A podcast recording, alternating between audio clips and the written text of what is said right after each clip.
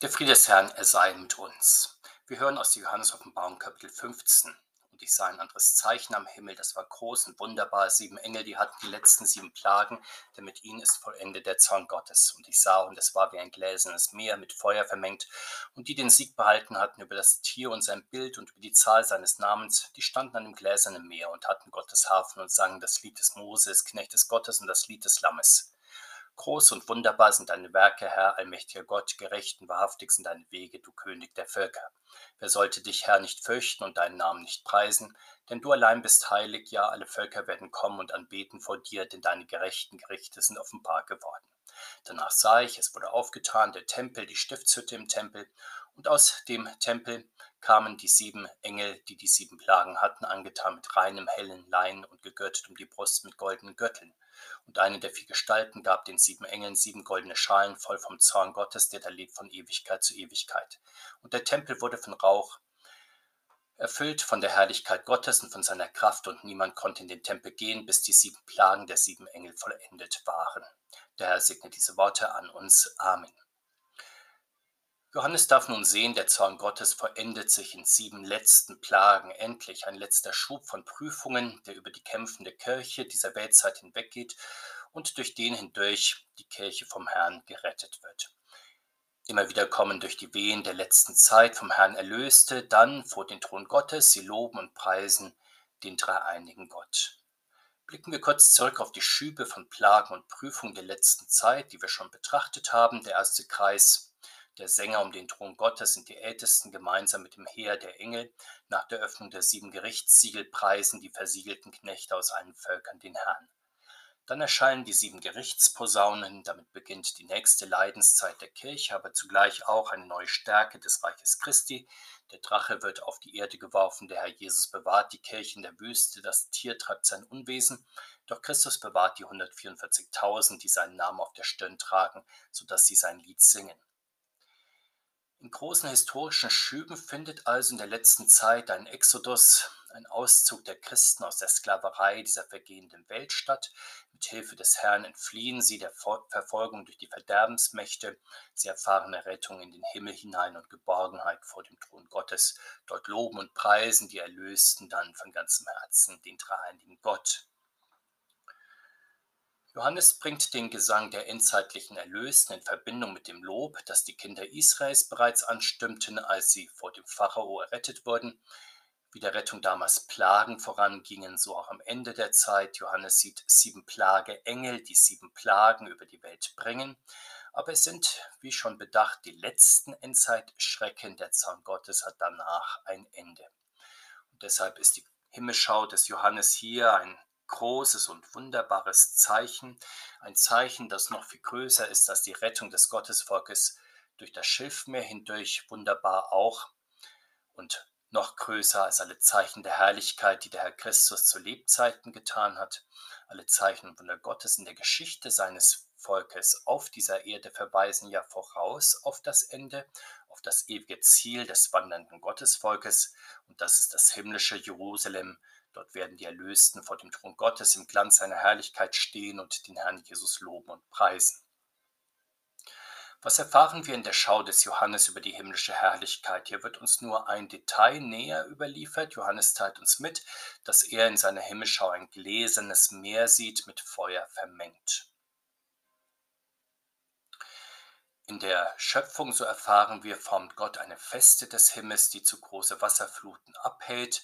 An diese Feste heftet er die Gestirne, damit band Gott bei der Schöpfung die Urelemente in eine berechenbare Ordnung, aber auf der Erde bleiben sie für den Menschen gefährlich. Diese Bedrohung nun durch die Elemente fällt im Himmel weg, Feuer und Wasser sind in einen Glasspiegel gefasst, sie haben für die Erlösten ihren Schrecken verloren, sie sind nicht nur durch das Wasser und den Heiligen Geist getauft, sondern auch durch die Feuertaufe der endzeitlichen Ereignisse hindurchgegangen. Dabei haben sie die wunderbare Bewahrung Gottes erfahren. Johannes zeigt uns also den neuen Morgen der Ewigkeit. Wir sehen den neuen Himmel und die neue Erde an diesem Punkt der Offenbarung zwar noch nicht, aber wir blicken schon in die Morgendämmerung hinein. Wir sehen also das stimmungsvolle Rot des Sonnenaufgangs. Johannes beschreibt uns den Himmel als ein gläsernes Meer mit Feuer vermengt. So sieht der Himmel ja im Morgenrot durchaus aus und er spielt damit außerdem, wie schon bedacht, auf das Meer an, durch das Gott schon das alte Gottesvolk hindurch gerettet hat. Am Ende der Zeit wird das neue Gottesvolk aus der verfallenden alten Welt in die neue Welt Gottes hinein gerettet und das sozusagen durch den vergehenden Himmel hindurch in den neuen Himmel hinein. So erblicken wir also die Verherrlichten, die dort drüben schon angekommen sind. Sie stehen nun in diesem Morgenrot der neuen Welt. Für sie ist das ewige Leben erwacht. Sie sind dem Tod entronnen. Ihre Lebensgeister regen sich neu und sie loben und preisen Gott für ihre Rettung. Das allerdings ist nicht nur eine stimmungsvolle Schlusseinstellung der Bibel, so kennen wir es ja aus manchen Filmen und Büchern, ein letzter Blick auf die Menschen, die leise singend oder begleitet von gefühlvoller Musik in den Sonnenuntergang reiten oder einfach gehen. So schaurig schön stellt sich ja manch einer seinen Gang aus dieser Welt vor, als musikbegleiteter Abschied ins Abendrot hinein, als langsames Verglimmen in die Stille des Todes und in das Nichts hinein. Johannes dagegen zeigt uns die Erlösten am Anbruch eines neuen Morgens und einer neuen Welt, also an einem Anfang. Noch sind sie zwar von den Schatten gezeichnet, durch die sie hindurchgegangen sind, doch nun liegen die vergehende Welt und ihre Mächte hinter ihnen, der Tod ist überwunden, sie sind erlöst von irdischen Leidenschaften und von den Kämpfen, die zu dieser Zeit gehören. Sie drehen sich in das strahlende Licht der Ewigkeit hinein, das vom Thron des Herrn ausgeht, und als sie anfangen zu verstehen, was da geschehen ist, da beginnen sie das Lied der Erlösten zu singen und in es einzustimmen, und das ist nun nicht der leise Abspann der Bibel und der Weltgeschichte, sondern das ist vielmehr der strahlende Anfang der neuen Welt Gottes, der Ewigkeit unter Licht und langsam aufbrausendem und sich immer mehr steigerndem Lobgesang. Johannes beschreibt uns die Feuertaufe der Erlösten noch etwas genauer, wenn er sagt, dass sie den Sieg über das Tier, über sein Bild und die Zahl seines Namens behalten haben. Auch das erinnert ja an die Bewahrung des Gottesvolkes im Schilfmeer. Damals schenkte Gott den Sieg über den Pharao, über seine große Macht und seine Armee. Jesus Christus kündigt den Sein an, dass am Ende der Zeit ein Volk sich gegen das andere erheben wird Christen werden dann gehasst werden von allen Völkern. Und in der Weltgeschichte sehen wir ja durchaus, dass immer wieder Zeiten des Unfriedens zwischen den Völkern aufbrechen. Eine Zeit lang meinte man, dass die Konflikte zwischen den Völkern nun endgültig überwunden wären, dass grenzenloser Welthandel zwangsläufig zu allgemeinem Weltfrieden führen würde. Doch wir merken in unserer Zeit, wie leicht Spannungen zwischen den Völkern wieder aufbrechen. Vor allem sehen wir, dass die Christen zu der Religionsgruppe gehören, die am meisten weltweit verfolgt wird. Sie geraten immer wieder zwischen die Fronten der unterschiedlichsten Interessen und Völker. Aber sie haben hier, Gott sei Dank, die Verheißung der Erlösung und des Überwindens, dass sie einmal über den tosenden Wassern dieser Zeit und über den heißen Konflikten der Geschichte stehen werden was ist genau damit gemeint, dass sie den Sieg behalten haben über das Tier, über sein Bild und die Zahl seines Namens. Damit ist gesagt, dass sie sich nicht der Weltmacht gebeugt haben. Sie haben die Welt im Glauben an Jesus Christus überwunden. Sie haben die Bilder und die Insignien weltlicher Macht und Herrlichkeit nicht verehrt. Sie haben sich auch nicht vor der übergroßen Zahl der Anhänger des Reiches dieser Welt beeindrucken lassen. Sie haben nicht mitgemacht bei der Vermischung vom Reich der Welt und dem Reich Gottes. Sie haben den weltlichen Dingen nicht die Absolutheit zugeschrieben, die sich die Welt selbst zuschreibt, um sich zu verklären. Sie haben dem Kaiser gegeben, was des Kaisers ist und Gott, was Gottes ist. Sie haben den Glauben nicht aufgegeben, um ganz und gar in der Welt aufzugehen. Sie haben auch als kleines Häuflein am Glauben festgehalten und deshalb stehen sie schon jetzt im Vorhof des himmlischen Tempels und bringen Gott ihr Lob und Dankopfer dar. Wir erfahren weiter, dass sie ihre Harfen in die Hand nehmen, denn wohl kein anderes Instrument außer der eigenen Stimme bringt die Saiten der Seele so sehr zum Schwingen und zum Klingen wie die Harfe, deswegen Psalter und Harfe wacht auf, lasset den Lobgesang hören. Seit jeher singt die Gemeinde Gottes oft sogar in recht zeitlosen Weisen, in vielen unterschiedlichen Sprachen auf allen Kontinenten. Außerdem rund um die Uhr, vom Aufgang der Sonne bis zu ihrem Niedergang sei gelobt der Name des Herrn.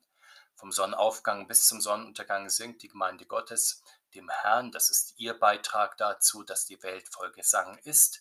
Und die Gemeinde, sie singt nicht einfach so, weil ihr danach ist, weil es ihr Spaß macht, vielleicht auch, weil es schön klingt, sondern sie lobt und preist mit ihrer Musik vor allem den dreieinigen Gott. Sehen wir genauer, was von der Gottesgemeinde eigentlich gesungen wird, schauen wir auf die Texte und Inhalte. Gibt es etwas, was sich gleich bleibt und daher immer und zu allen Zeiten passend ist? Wir wissen, dass im weltlichen Bereich gefühlte 95 oder noch mehr Prozent der Lieder ja Liebeslieder sind. Wie ist das nun beim geistlichen Gesang? Gibt es auch hier ein zeitloses Thema? Und in der Tat, das ist die Erlösung von Sünde und Tod durch die Macht und die Güte Gottes. Davon singt ja schon das alte Gottesvolk nach der Errettung im Schilfmeer. Auch Maria singt davon, dass Gott die Niedrigen erhöht. Jesus Christus lobt und preist den Vater, der sich im Sohn den Geringen und nicht den Weisen offenbart. Wenn wir fragen, was also ist das Thema, von dem eigentlich alle christlichen Lieder singen, so ist die Antwort die, Jesus Christus und seine Gnade, seine Erlösung, sein Heil, davon singt die christliche Gemeinde aller Generationen und Kontinente, denn sie darf zu allen Zeiten genau diese Erfahrung machen, dass Jesus Christus rettet und hilft. Johannes formuliert es so, die Erlösten im Himmel, sie singen das Lied des Mose und des Lammes, also das Lied von der Rettung des Gottesvolkes in Jesus Christus. Das Gottesvolk singt dieses eine und immer gleiche Lied von der Gnade Gottes in Jesus Christus, die er bereithält für alle, die an ihn glauben. Und dieses Lied ist so alt wie die Menschheit. Deswegen wird auch in der Gottesgemeinde das Lied des Lammes gesungen, entweder in Form des Heilig, Heilig, Heilig oder als Christe, du Lamm Gottes oder in anderen Fassungen mehr. Und wir nehmen dieses eine Lied der Christen ja im Gottesdienst an ganz verschiedenen Stellen auf, etwa im Gloria-Lied, allein Gott in der Höchster Ehe und Dank für seine Gnade oder in den Abendmahlsgesängen Christus Lamm Gottes und Heilig, Heilig, Heilig und an anderen Stellen mehr. Im Himmel nun hat das Loblied der Erlösten folgende Gestalt, wie wir erfahren. Es preist Gottes Größe und seine wunderbaren Werke unter allen Völkern, durch die er sich heilig und gerecht erweist unter allen Menschen, sodass sie kommen, um vor ihm, dem Richter und Retter der Welt, niederzufallen und ihn allein anzubeten. Die Menschheit, die zuvor die Mächte dieser Welt verehrte, sie kniet also nun vor dem allmächtigen Gott nieder, denn er spricht das letzte, er spricht das maßgebliche Wort, das Urteil über alle Menschen und Völker, das auch in alle Ewigkeit Gültigkeit hat. Und wie wunderbar ist dieser himmlische Jubel der Erlösten. Er ist tröstlich für die Kirche, die in dieser Zeit immer wieder besondere Not leidet aber es ist auch nötig für die ganze Menschheit, von der Christenheit, dieses Lied gesungen zu hören, denn diese himmlischen Klänge sind ja wahrlich ganz andere Töne als die Lieder, die man in dieser Welt vernimmt. Die Lieder dieser Welt besingen mal in Friedenstönen den Himmel schon auf Erden, dann wieder sehr kämpferisch, ja manchmal kriegerisch den Wettstreit der Völker. Dabei kommen die Völker der Welt dennoch nicht zu einer wirklichen Einheit der Menschen, zu einem wirklichen Frieden und zu einer Hoffnung, die über diese Welt und Zeit hinausgeht. Wir kennen das auch durchaus aus unserer Zeit, dass immer wieder die Zeit den Menschen Bekenntnisse abverlangt. Wenn dabei die Grenze zu einem Glaubensbekenntnis beachtet und gewahrt wird, ist dagegen auch nichts zu sagen, weil auch wir als Christen in dieser Zeit in ganz verschiedenen Verpflichtungen und Loyalitäten stehen, etwa zu unserer Familie, unserem Arbeitgeber, unserer Gesellschaft.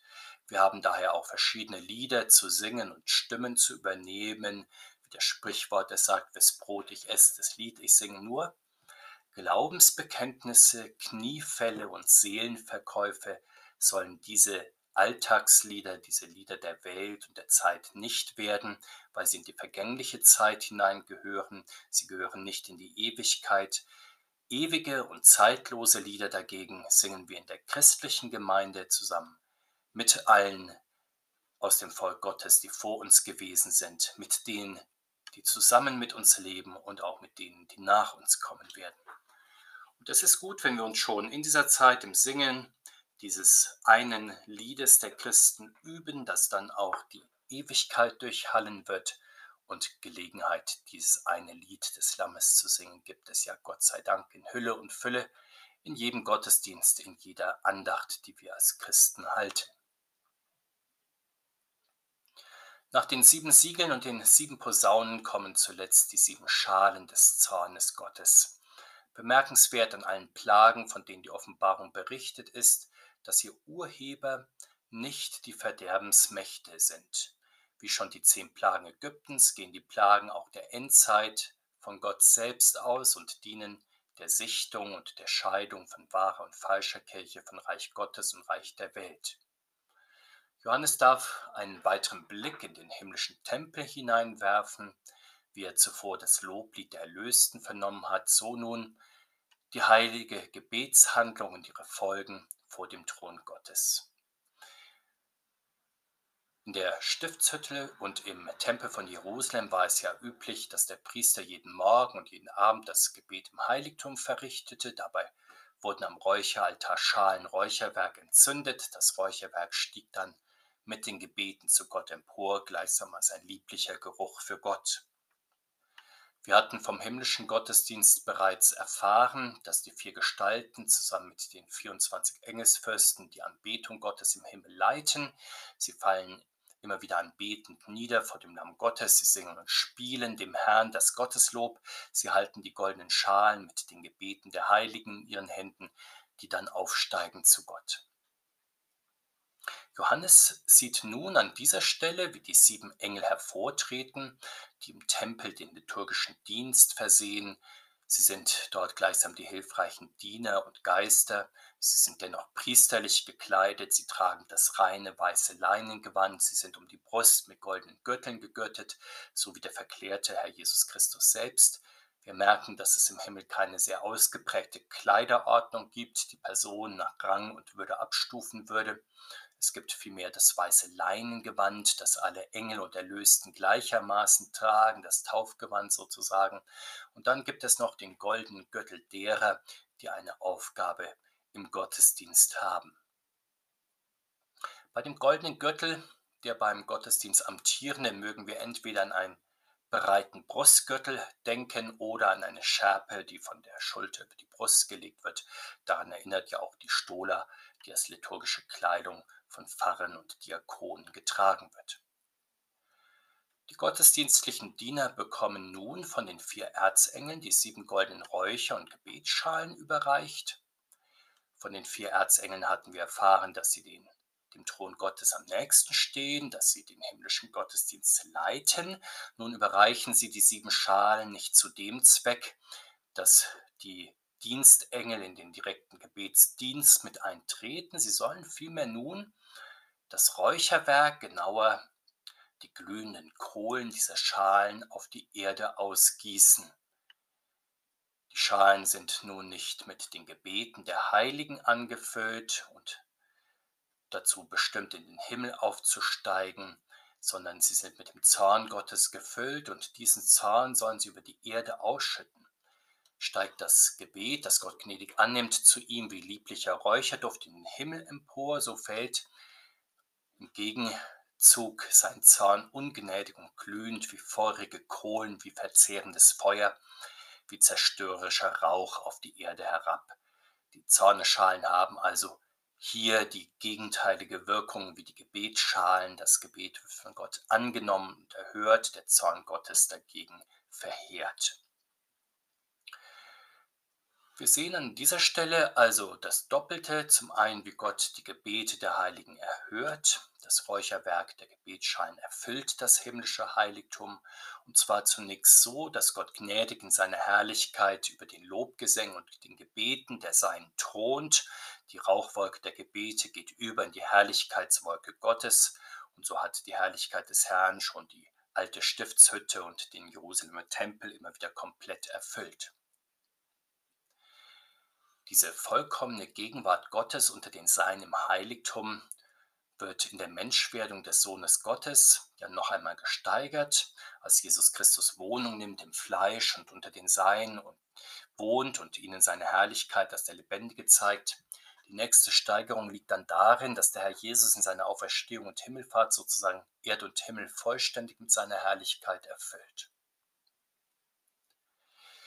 Allerdings wir erfahren an dieser Stelle der Offenbarung auch ein zweites, nämlich dies, dass die Erhörung der Gebete durch den Herrn in seine Herrlichkeit auch gleichsam zu einem Stau im Himmel führen kann. Johannes beschreibt uns ja hier, wie die Herrlichkeit Gottes den himmlischen Tempel so sehr verdichtet, dass das himmlische Heiligtum für eine Zeit lang komplett geschlossen ist, mit allen dramatischen Konsequenzen, die das dann nach sich zieht. Der gesperrte Zugang zum himmlischen Heiligtum bedeutet, dass nun eine Zeit des Gerichtes ist. Gott verschließt sein Erbarmen unter dem Zorn und das betrifft dann nicht nur die Gottlosen, die das Gericht Gottes fühlen, sondern das betrifft dann durchaus auch die Frommen, weil Gott nun gleichsam ganz und gar mit dem Gericht beschäftigt ist und nunmehr seine Ohren gegenüber auch dem Gebet der Frommen verschlossen ist oder zumindest verschlossen scheint.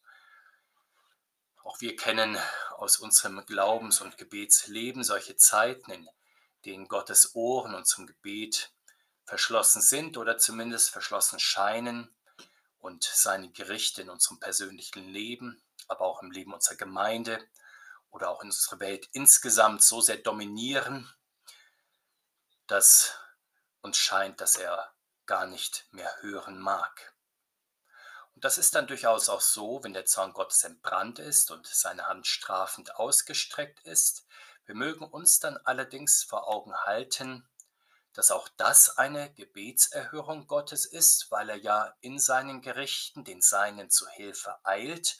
Und wo wir dieses Gericht Gottes bemerken, da ist es wichtig, dass wir umkehren, dass wir Zuflucht nehmen zum unverdienten Erbarmen Gottes. Wir werden im nächsten Kapitel, im Kapitel 16, erfahren, wie die Engel dann die Zorne schalen und ihre Plagen auf die Erde ausgießen. So sind die sieben Engel an dieser Stelle natürlich Gerichtsengel. Schon im Kapitel 14 hatten sie die Ernte unter den Völkern der Erde eingefahren. Nun ist noch einmal Zeit, sich zu bekehren, Diesmal ist die höchste, diesmal ist die letzte Zeit, die letzte Gelegenheit zur Gnade Gottes zu finden. Der Herr bereite uns und seiner ganzen Kirche ein gesegnetes Himmelfahrts- und Pfingstfest. Amen.